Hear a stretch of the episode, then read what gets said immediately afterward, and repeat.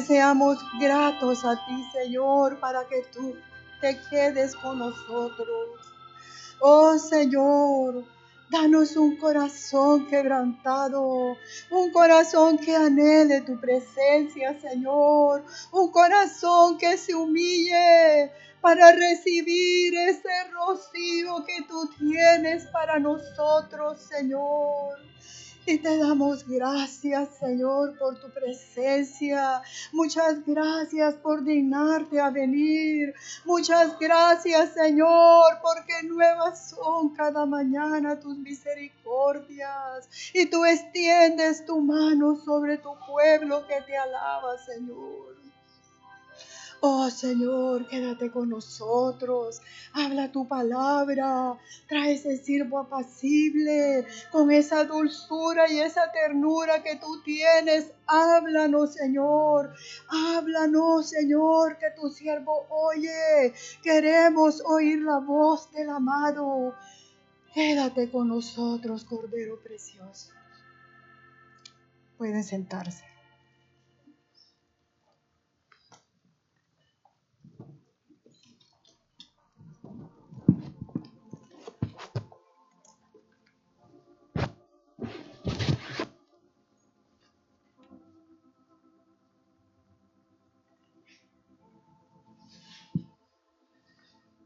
Buenas noches, hermanos.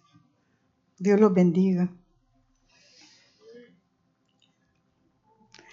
Proverbio 22.3 dice, el avisado ve el mal y se esconde, mas los simples pasan y reciben el daño. Sabemos que estamos en un tiempo de prueba, en tiempos duros. Nos están advirtiendo y nos están aconsejando. Mateo 24, 42. Mateo 24, 42 dice, velad pues, porque no sabéis a qué hora ha de venir vuestro Señor. Pero sabed esto, que si el padre de familia supiese a qué hora el ladrón habría de venir, velaría y no dejaría minar su casa. Por tanto, también vosotros estad preparados porque el Hijo del Hombre vendrá a la hora que no penséis. Estad preparados.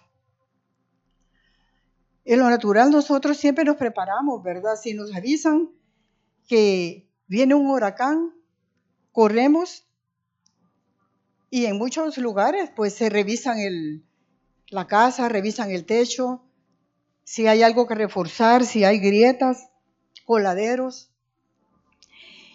Y salimos corriendo a los supermercados porque sabemos que la comida se termina nos preparamos.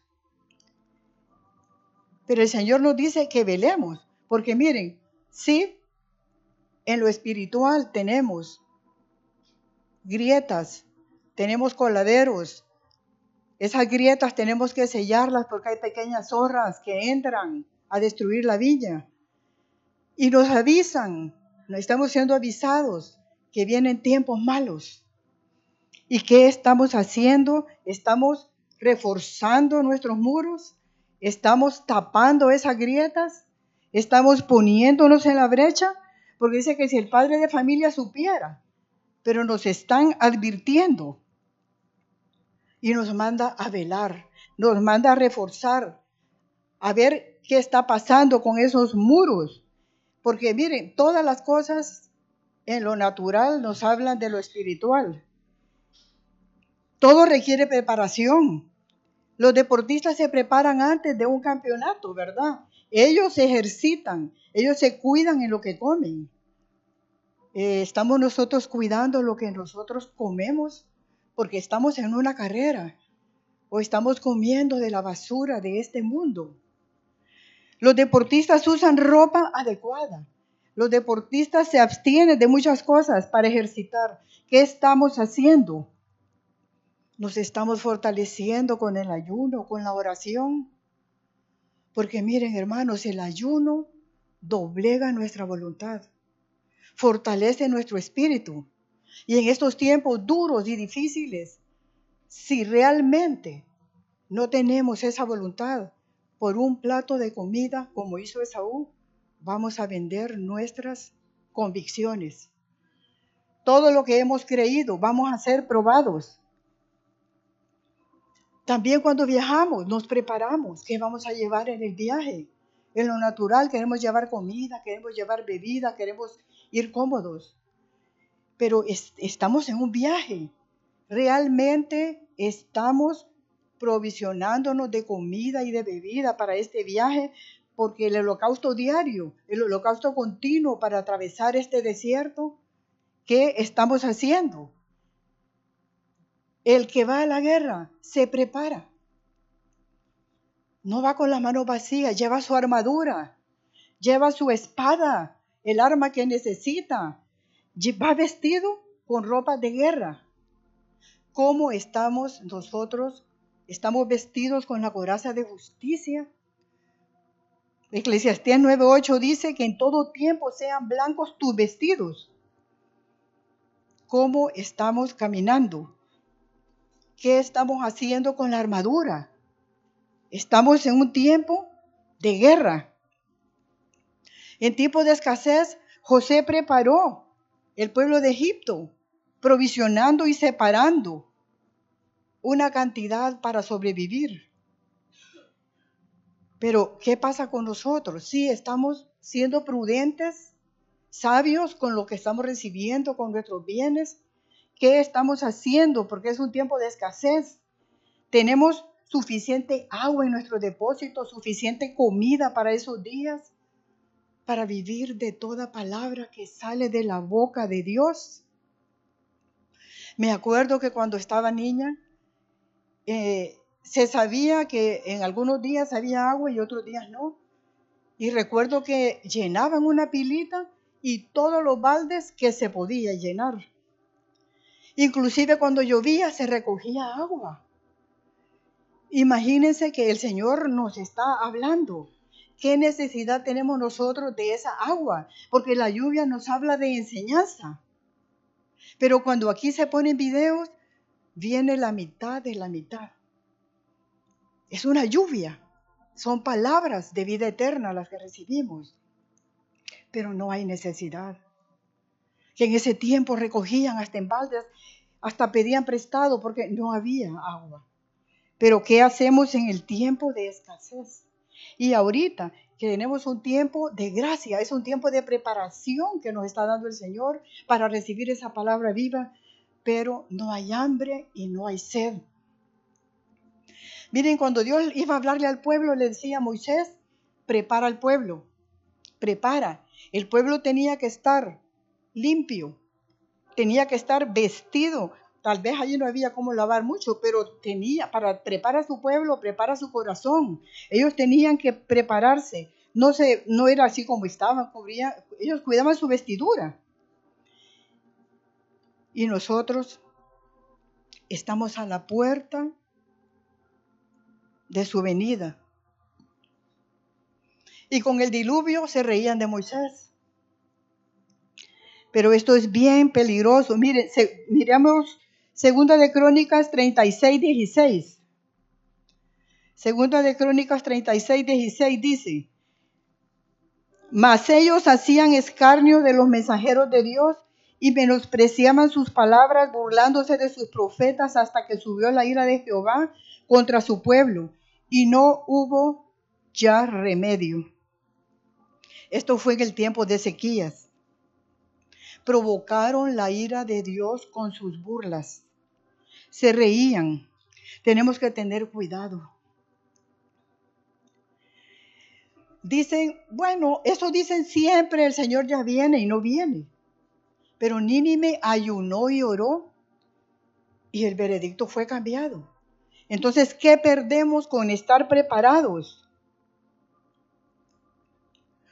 Y tenemos que estar listos porque hacer para nosotros tenemos que venir a la iglesia y hacer nuestros holocaustos, venga o no el Señor, porque Él es soberano. Ana se derramaba día a día en medio de su esterilidad. Zacarías iba, iba como sacerdote sin saber si le iba a tocar el turno, pero el día llegó y Elizabeth concibió. tenemos que hacerlo porque el día llega. ¿Qué tal si ese día que no fuimos a, buscar al Señor, Él tenía una palabra para nosotros eterna? Malaquías 3.1. He aquí yo envío mi mensajero, el cual preparará el camino delante de mí. Y vendrá súbitamente a su templo el Señor a quien vosotros buscáis y el ángel del pacto a quien decíais vosotros. He aquí viene, ha dicho Jehová de los ejércitos. ¿Y quién podrá soportar el tiempo de su venida? ¿O quién podrá estar en pie cuando Él se manifieste? Porque Él es como fuego purificador y como jabón de lavadores. Dice que vendrá súbitamente, o sea, repentinamente, en el hebreo, rápidamente, en cuestión de minutos. Pero queremos nosotros estar en pie en medio de esa sacudida y en ese zarandeo. O vamos a estar desprevenidos como esas vírgenes que no tenían suficiente aceite. El Señor está revelando a su pueblo, no nos está diciendo día y oro y hora, pero sí las estaciones y los eventos para estar nosotros atentos. Hebreo 12:26. Hebreo 12:26 dice, la voz del cual conmovió entonces la tierra, pero ahora ha prometido diciendo, aún una vez, y conmoveré no solamente la tierra, sino también el cielo. Y esta frase aún una vez indica la remoción de las cosas movibles como cosas hechas, para que queden las inconmovibles. Así que, recibiendo nosotros un reino inconmovible, tengamos gratitud y mediante ella sirvamos a Dios, agradándole con temor y reverencia. Todo en lo que nos apoyamos va a ser removido. ¿Y qué nos dice el Señor? Que vamos a recibir un reino inconmovible y que lo sirvamos con temor, con reverencia, que seamos agradecidos y que lo agrademos. Entonces nuestra misión es agradarlo, porque nuestro Dios es fuego consumidor. Si todo lo movible va a ser sacudido, nuestro Dios es fuego consumidor. Él está hablando que nosotros tenemos que vivir una vida agradable a Él. Jeremías 42, 17 dice, todos los hombres que volvieren sus rostros para entrar en Egipto, para morar allí, morirán a espada, de hambre y de pestilencia no habrá de ellos quien quede vivo ni quien escape delante del mal que traeré yo sobre ellos. Aquí está hablando de tierra, finanzas y mortandad, guerras. La economía va para abajo. Y ustedes miran cuántas enfermedades hay hoy que nosotros no conocíamos. Es, el Señor va a sacudir. Y el que confíe, dice, en Egipto, porque el que confía el Señor es celoso. Él dice que maldito el varón que confía en la carne. Y, dice en Isaías 13:13, 13, dice, porque haré estremecer los cielos y la tierra se moverá de su lugar en la indignación de Jehová de los ejércitos y en el día del ardor de su ira. Vamos a reforzar con estos, estos versos que hablan de la, de, la, de la pestilencia, la tierra y el hambre. También en Apocalipsis 6, los primeros cuatro sellos hablan de tierra, hambre y pestilencias. El Señor nos llama la atención. Él quiere que nosotros dejemos la confianza. Miren, la idolatría fue castigada. La idolatría fue castigada. Ahora, ¿qué conmueve más la tierra? ¿Qué conmueve más la tierra? Pues yo creo que la economía, ¿verdad? porque nosotros con el dinero compramos todo. Y ahorita el dólar está cayendo. El señor, el señor Putin está comprando oro, está abasteciéndose de oro. Y él pacientemente tiene casi 15 años de estar comprando oro y está exigiendo los rublos para que le paguen su combustible porque así no va a haber demanda de, dólar. Y entonces viene una recesión. Dicen que cuando, antes de la guerra con Ucrania, el dólar lo tenía él a, 100, a 160. Después de la guerra está como a 80. En la guerra unos tienen ganancia. Unos, muchos se alegran de las guerras porque ellos quedan ricos. Pero la guerra que el Señor va a pelear, nosotros sabemos que Él la va a ganar. Sabemos que el Señor va a tener la victoria. Y miren qué astucia de este hombre de tranquilamente casi 15 años comprando oro. Dice que paga 5 mil rublos por un gramo de, de oro. Y él no lo tiene en los bancos para que no se los confisquen, él lo tiene en su bóveda personal. O sea que no pueden quitárselo, no pueden embargárselo. Todo es con astucia. Con razón Lucas dice que los hombres de este siglo son más sagaces. Actúan con astucia. Pero nosotros estamos comprando oro refinado de nuestro Dios. Que compre de mí oro refinado su naturaleza divina. Estamos haciendo un sacrificio para tener esa naturaleza divina, para estar preparados, para que ese día no nos agarre desprevenidos. ¿Cómo estar en pie? ¿Cómo agradarlo? ¿Cómo vamos a aplacar la ira de nuestro Dios? Él nos da algunas claves. En Ezequiel 9:4 Ezequiel 9:4 dice, pasa por en medio de la ciudad, por en medio de Jerusalén, y ponles una señal en la frente a los hombres que gimen y que claman a causa de todas las abominaciones que se hacen en medio de ella. Y a los otros dijo, oyéndolo yo, pasad por la ciudad en pos de él y matad, no perdone vuestro ojo ni tengáis misericordia. El Señor nos está mandando a llevar carga por otros, aclamar y gemir por las abominaciones. Eso es agradable a Él. Y Él va a guardar las vidas de los que claman y gimen. Llevar la carga por otros. ¿Por qué creen que el Señor le agradó que el arca fuera llevada de hombro a hombro? La llevaron en un carro primero, pero Usías murió. ¿Qué significa que para llevar su presencia nosotros necesitamos llevar la carga de los demás? Necesitamos llevar la carga de otros. Lo del arca está en Primera de Crónicas 15. Entonces, nosotros no podemos ser indiferentes a todo lo que está pasando, a las abominaciones, a todo el pecado que nos hemos hecho duros. Ya no nos afecta lo que pasa. Ya no hacemos nada pero tenemos que doblar rodillas y llevar esa carga. Así fue llevada el arca, de hombro a hombro llevó la presencia de Dios y el Señor se agradó.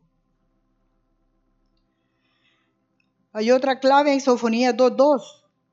Sofonía 2.2 dice, antes que tenga efecto el decreto y el día se pase como el tamo, antes que venga sobre vosotros el furor de la ira de Jehová, antes que el día de la ira de Jehová venga sobre vosotros, buscad a Jehová todos los humildes de la tierra, los que pusisteis por obra su juicio, buscad justicia, buscad macedumbre, quizás seréis guardados en el día del enojo de Jehová.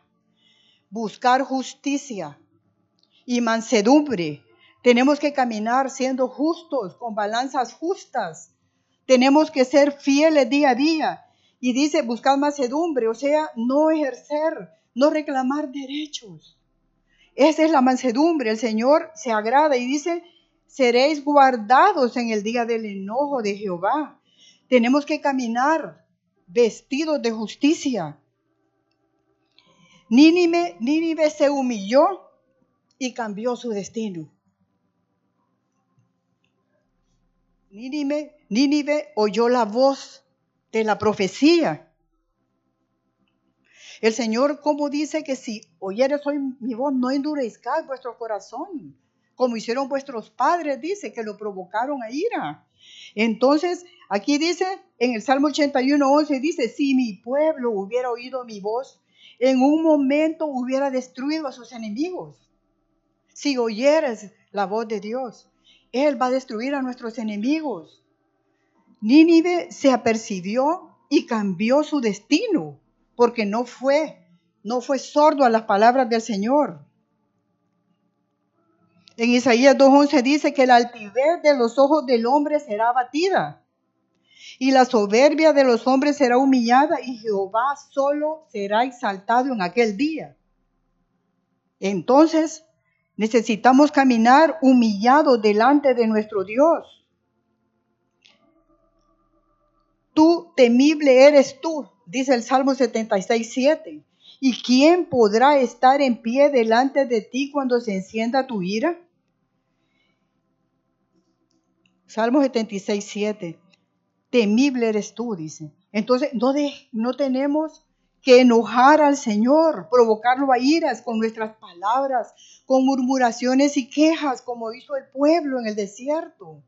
Murmuraciones y quejas que ellos trajeron mortandad al murmurar y al quejarse hubo mortandad. Y cuando ellos reclamaron la carne porque estaban cansados del maná, vino plaga. Se encendió la ira del Señor y vino plaga. Y cuando María murmuró, trajo lepra al campamento. Entonces muchas veces traemos al campamento las plagas y la mortandad por la queja y la murmuración y nosotros caminamos. Este pueblo no creyó ni glorificaron a Dios y lo provocaron a ira. No somos diferentes. Yo creo que somos peores porque nosotros ya hemos leído. Nosotros conocemos la palabra. No creyeron. Hay otra clave, cuidar el santuario. ¿Qué estamos haciendo con el altar de nuestro Dios? Deuteronomio 32, 21. Dice 32, 21, y tendréis el cuidado del santuario y el cuidado del altar para que no venga más la ira sobre los hijos de Israel. ¿Cómo puede venir ira al santuario sobre los hijos del Señor? ¿Qué ofrecemos? Malaquías 1, 6 y 7. ¿En qué hemos menospreciado tu nombre? En que ofrecéis sobre mi altar pan inmundo. Y dijisteis, ¿en qué hemos, te deshonrado? En que pensáis que la mesa de Jehová es despreciable. Y cuando ofrecéis el animal ciego para el sacrificio, no es malo. Asimismo, cuando ofrecéis el cojo, el enfermo, no es malo. Preséntalo pues a tu príncipe. ¿Acaso se agradará de ti o le serás acepto, dice Jehová de los ejércitos? Traer al Señor lo que nos sobra. Traer el animal, porque tenía que ser un animal sin defecto. Traían el cojo y el ciego y ustedes saben que habla, ¿qué habla? El cojo habla de una caminata torcida. El ciego habla de falta de visión, falta de revelación. No podemos ver nuestra condición, no podemos ver el camino. Entonces, ¿qué estamos ofreciendo al Señor?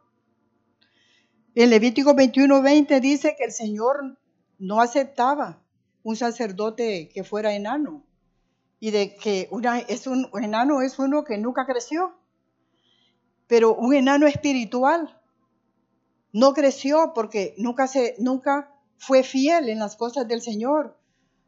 Un enano espiritual no creció, no fue corregido, no fue disciplinado, no entró, no entró al río. El Señor no aceptaba un sacerdote enano, no aceptaba un sacrificio con defecto. Y entonces, ¿qué es lo que estamos ofreciendo? Un pastor referente a esto decía que teníamos una religión barata, que no, no nos costaba nada. Todo lo queríamos regalado. Pero miren que David dijo que él no iba a ofrecer algo que no le costara cuando tenía que dar, comprar la era. De hará una jebuseo. No ofreceré nada que no me cueste, dijo. Y ese debe ser nuestra condición. Nos cuesta levantarnos en la mañana a darle la ofrenda al Señor. No es fácil, sí cuesta. Cuesta en la noche porque cansado después de las labores. Pero ¿qué es lo que el Señor nos ha dado y qué es lo que el Señor nos demanda? Tenemos que pagar esos votos, darle alabanza, el sacrificio de la mañana y de la noche, la intercesión. El Señor dice que cuidemos el santuario para no provocar la ira de Él. Para no provocar la ira. Tenemos que cuidar ese santuario. La clave número cuatro, Malaquías 3.8, el conocido. No me puse de acuerdo con Carlos, pero ¿robará el hombre a Dios? Pues vosotros me habéis robado y dijisteis, ¿en qué te hemos robado? En vuestros diezmos y ofrendas. Malditos sois con maldición porque vosotros la nación toda me ha robado, me habéis robado. Traed todos los diezmos al alfolí y hay alimento en mi casa y probadme ahora en esto, dice Jehová de los ejércitos. Si no os abriré las ventanas de los cielos y derramaré sobre vosotros bendición hasta que sobreabunde. El diezmo, como oíamos, nos enseña a temer. La ofrenda nos enseña a amar a Dios. El diezmo es una obligación, como que yo tengo que ir a pagar la luz, pero la ofrenda sale del corazón, es un amor por el Señor, es lo que demostramos. Y el Señor abre las ventanas de los cielos y reprende al devorador. ¿Cómo necesitamos ese muro ahora? ¿Cómo lo necesitamos? Porque van a venir destrucción. Viene destrucción, viene hambre, vienen más pestes y Él va a reprender al devorador. Él, él pone un muro alrededor nuestro. El Señor no nos va a dejar porque Él da mucho más. Él da mucho más. Miren que hace poco yo había dado mi diezmo, mi ofrendas, pero al día siguiente llegó alguien y yo le sentí darle algo. Y como a la hora estaba recibiendo yo tres veces más de lo que yo le di. Y hay muchas veces nosotros podemos decir, pero es que no tengo, porque este dinero es para esto, para lo otro, pero el Señor no se queda con nada. Él siempre nos devuelve. Y si no lo devuelve en el momento, es más tarde o a través de algo, pero el Señor siempre va a tener, porque Él no es deudor de nadie.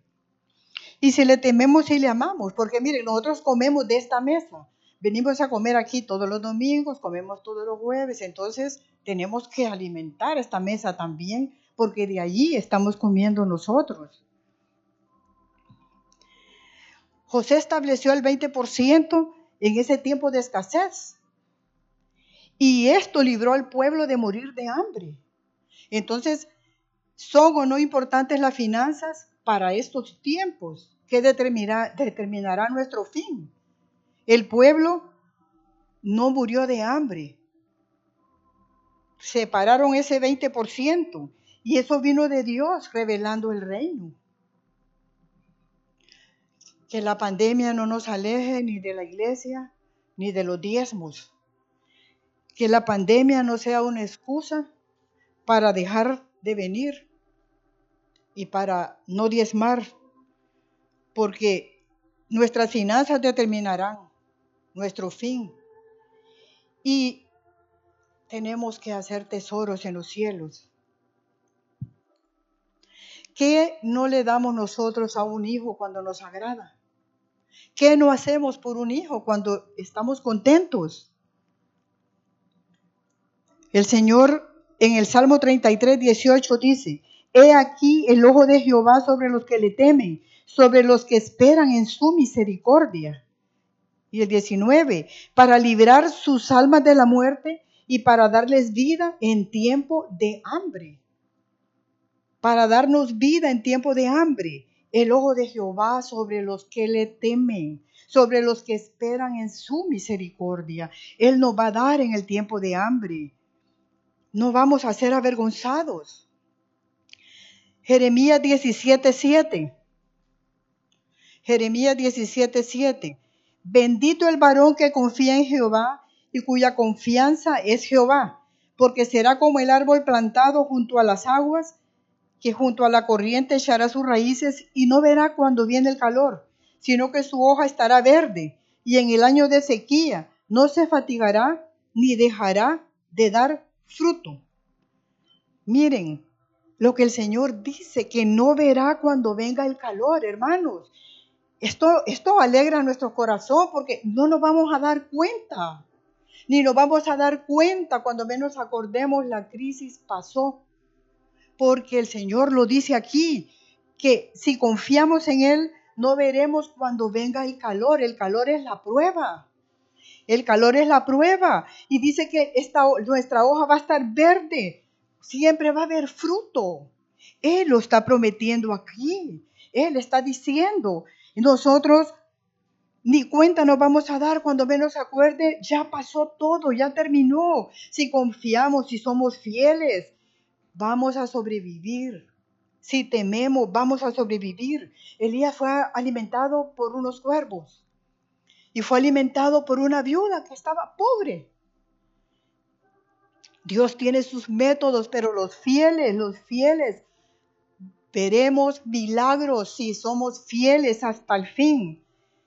Gloria a Dios, no vamos a aguantar hambre, no vamos a sentir, los días van a ser acortados, porque el Señor lo dice en su palabra.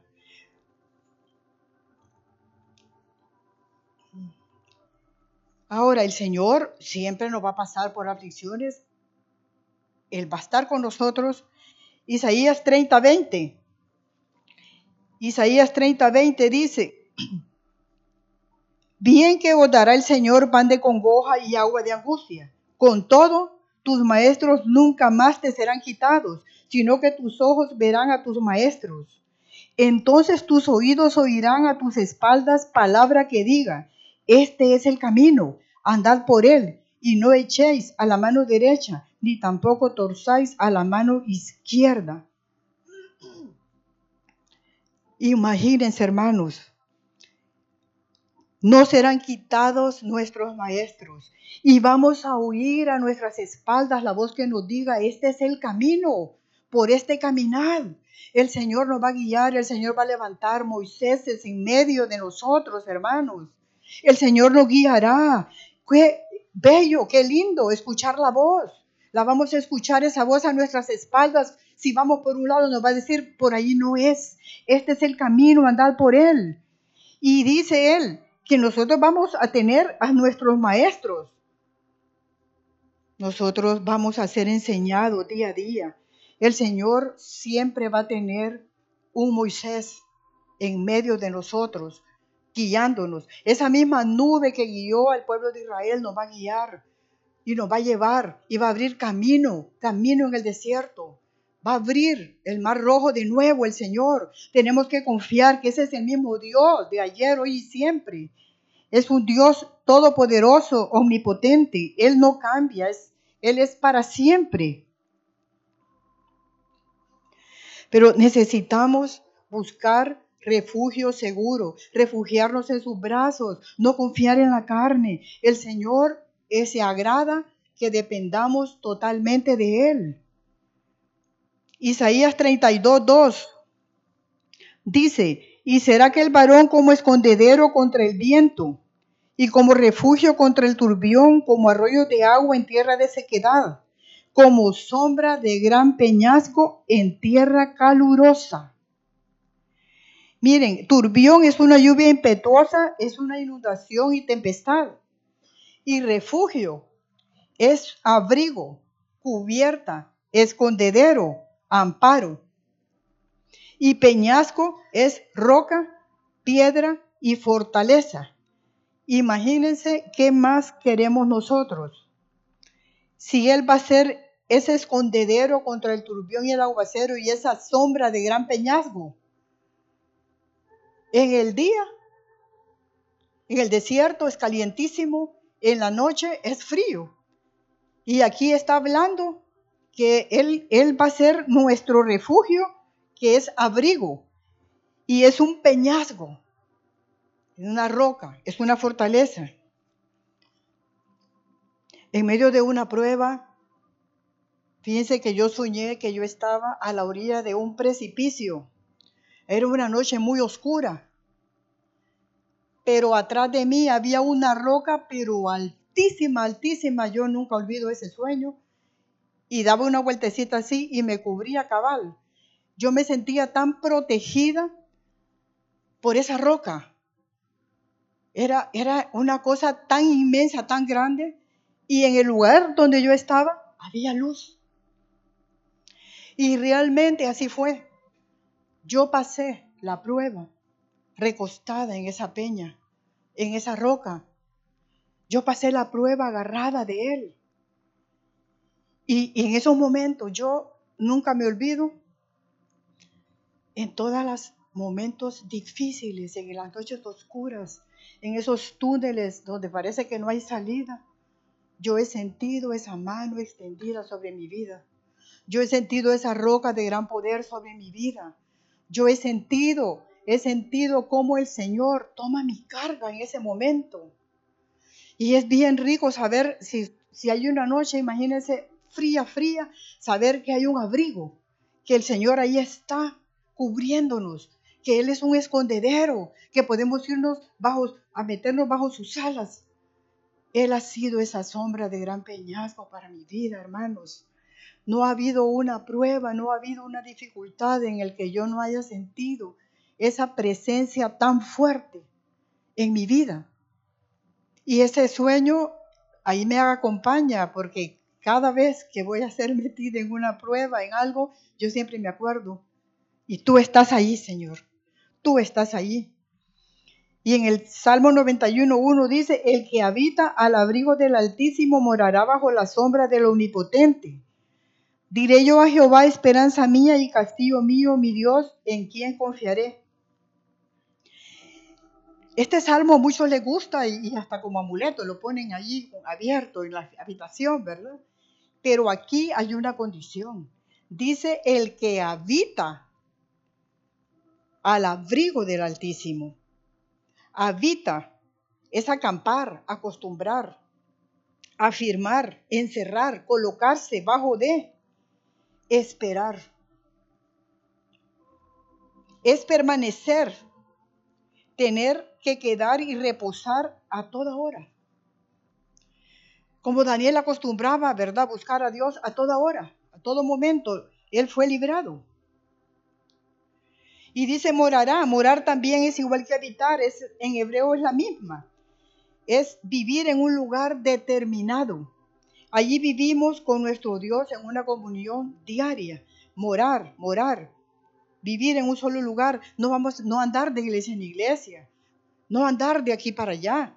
Es un lugar fijo. Y el abrigo, que es lo mismo que vimos anteriormente, que es un escondedero y un refugio. Aquí dice al abrigo del Altísimo.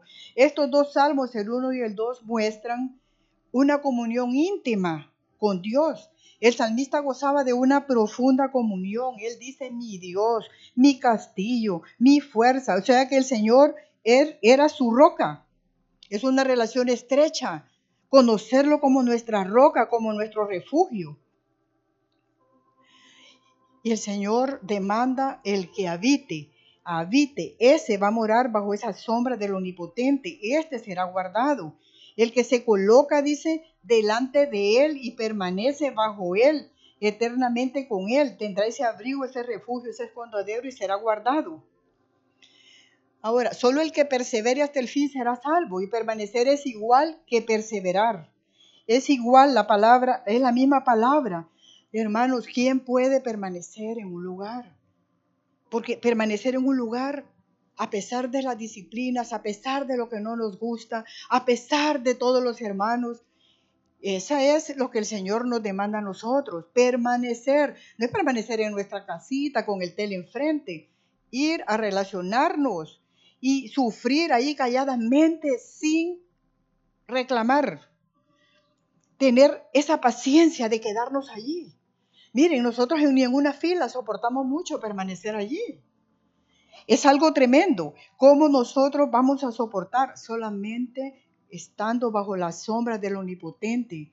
Bajo su cuidado, bajo ese amparo, nosotros podemos soportar. Y Él dice que, Él es refugio contra el turbión y el aguacero. No toquemos puerta de hombre. Tenemos que refugiarnos, es refugiarnos en sus brazos, bajo esa morada, bajo esa sombra. El que sale de la ciudad de refugio, dice la palabra, muere. Hay ciudades de refugio, ¿verdad? Para los que hicieron daño sin querer. Pero si te sales de ahí, mueres. Es lo mismo con nosotros. Nos salimos del refugio, morimos, porque ahí está la sombra del omnipotente. Pero miren, el Señor tiene planes. Él va a trastornar al enemigo si somos fieles. Él va a trastornar al enemigo, porque la casa, en Proverbios 12:7 dice, Dios trastornará a los impíos y no serán más, pero la casa de los justos permanecerá para siempre. Tenemos que confiar, porque miren que el Señor trastornó a los egipcios. Dice en, en Éxodo 14, 24, aconteció la vigilia de la mañana que Jehová miró el campamento de los egipcios desde la columna de fuego y nube y trastornó el campamento de los egipcios y quitó las ruedas de sus carros y los trastornó gravemente. Entonces los egipcios dijeron, huyamos de delante de Israel porque Jehová pelea por ellos contra los egipcios. ¿Saben ustedes? Esto es lo que va a pasar. Así va a decir el enemigo, huyamos, huyamos porque Jehová pelea por ellos. Tenemos que tener esa fe y esa confianza, alegrarnos. Él va a trastornar al enemigo. Y lo mismo fue con la batalla que de Saúl. Dice que los enemigos arremetieron uno contra otro. El Señor los confundió. En primera de Samuel 14, 20. Levantaron su espada cada uno contra su compañero porque el Señor los confundió. Trastornar es invertir el orden de las cosas, es confusión, es falta de orden. El Señor puede cambiar. El Señor puede confundir al enemigo. Nosotros oramos y el Señor confunda a los enemigos. Sabemos que estamos en un régimen que está gobernando ya casi en todo el mundo. Pero el Señor puede confundir al enemigo y revertir el mal en bien para nosotros. Nosotros hemos visto muchos casos en los que el enemigo no tiene arte ni parte. Porque si hay un pueblo que ora, un pueblo que confía y un pueblo que clama, el Señor va a cubrir a su pueblo. Lo mismo que ha sucedido. Mire, aquí nosotros confiamos, el, el pueblo de Israel despojó a los egipcios. Ellos salieron con riquezas, salieron con riquezas. El Señor va a hacer grandes cosas con nosotros.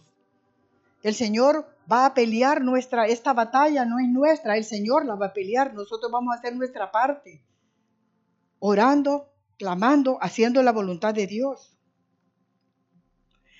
Y miren en Apocalipsis 6:12.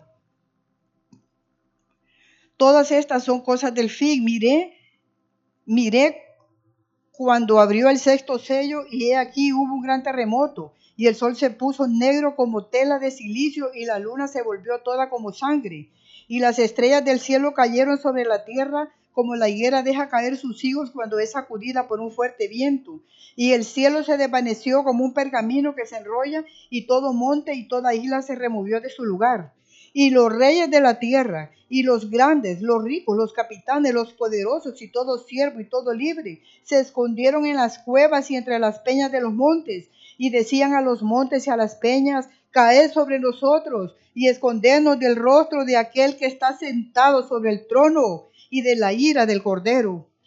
Imagínense, hermanos, los reyes, los ricos, los poderosos de la tierra se escondieron en cuevas y dijeron a las peñas y a los montes, caed sobre nosotros, caed sobre nosotros.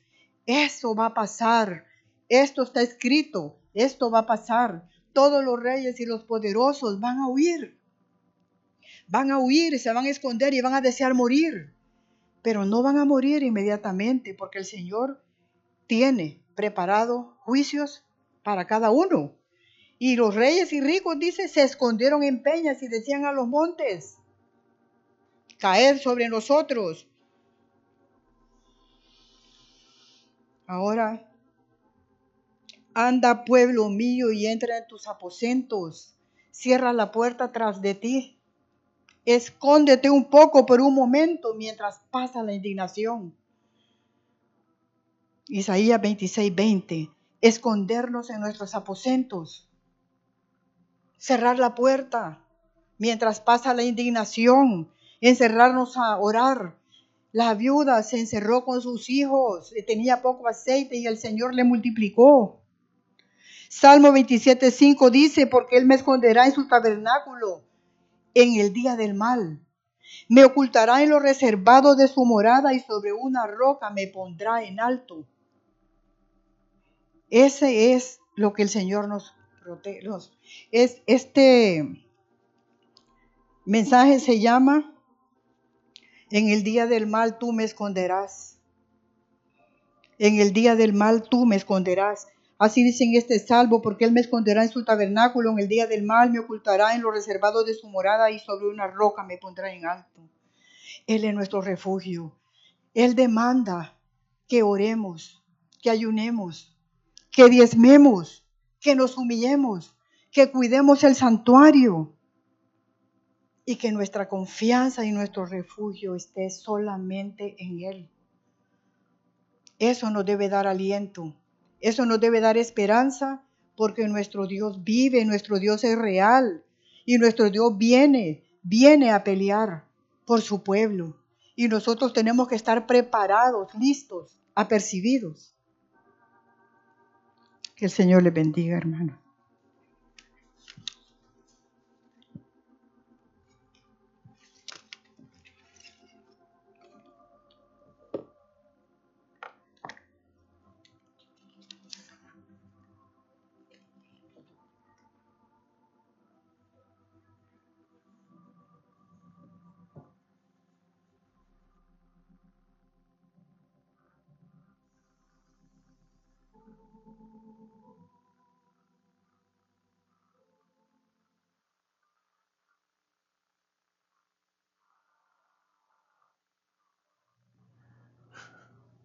Sí, hermanos. La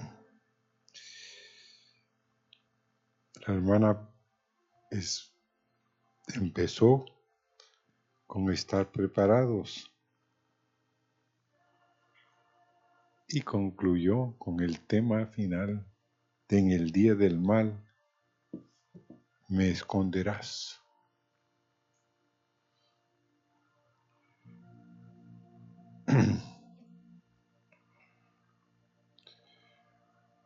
Estamos en un tiempo, por un lado, glorioso, por otro, de aflicción.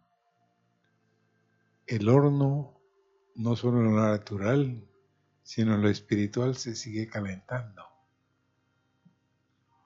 Pero nuestro corazón debe estar siempre esperando en su misericordia. No sé si se enteraron en el en la estación allá arriba hay ucranianos y hay rusos. Y no pueden salir corriendo uno de nosotros, ¿verdad que no? Ahí están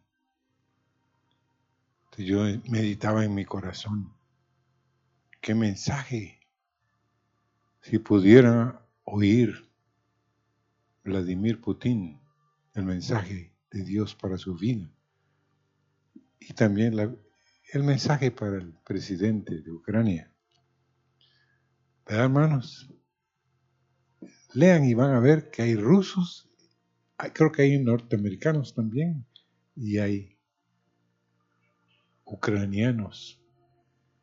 Y los rusos, no sé si te enteraron, cuando entraron a la estación espacial, los colores que llevaban era de la bandera de Ucrania.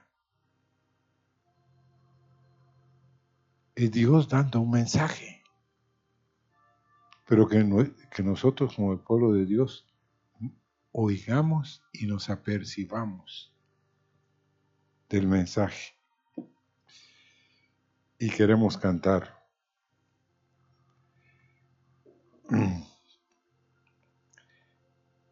Porque lo importante es esto. Si Dios está en todo lugar, Él está viéndonos hoy. ¿Con qué actitud oímos sus palabras? Hermanos, lo que el hermano Joel compartió me impactó porque a mí me gusta leer también de A.W. Tozer.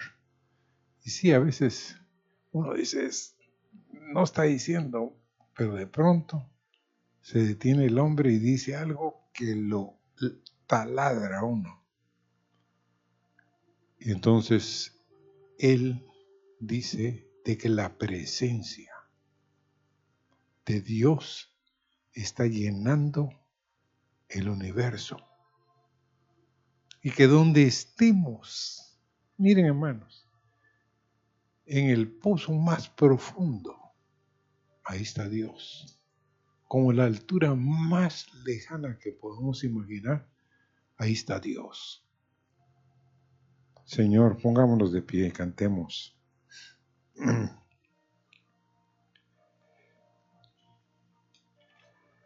¿Cuál era el canto que empezaste a cantar? ¿Mm? Cristo está aquí. Yo decía en mi corazón, Cristo está aquí. Amén. ¿Cómo empieza? Cristo está aquí tu presencia siento en mí. Dale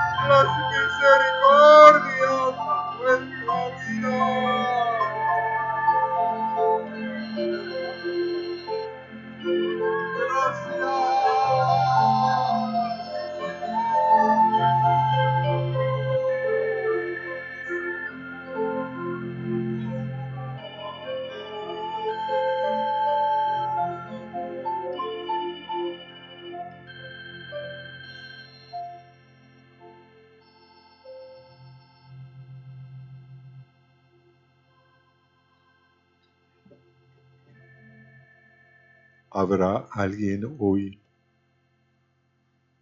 que al escuchar las palabras, los cantos, su corazón fue quebrantado, su corazón fue traspasado y quisiera pasar adelante, hay lugar.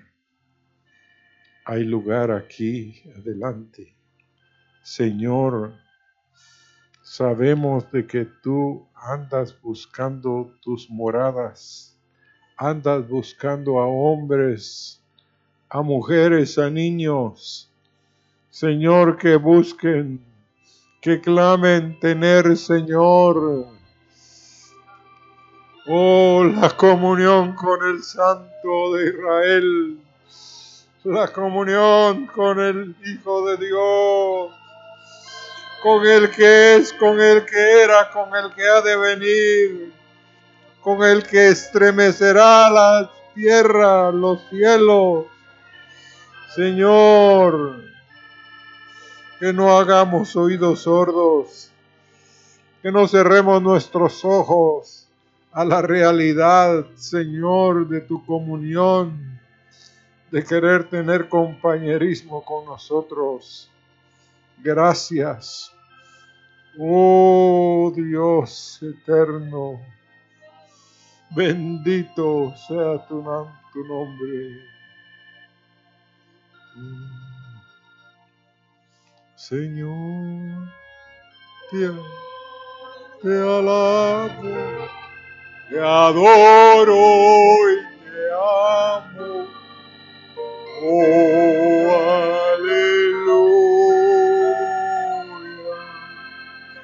Cristo está aquí. Tu presencia siento en Dale honra, poder y gloria. Oh,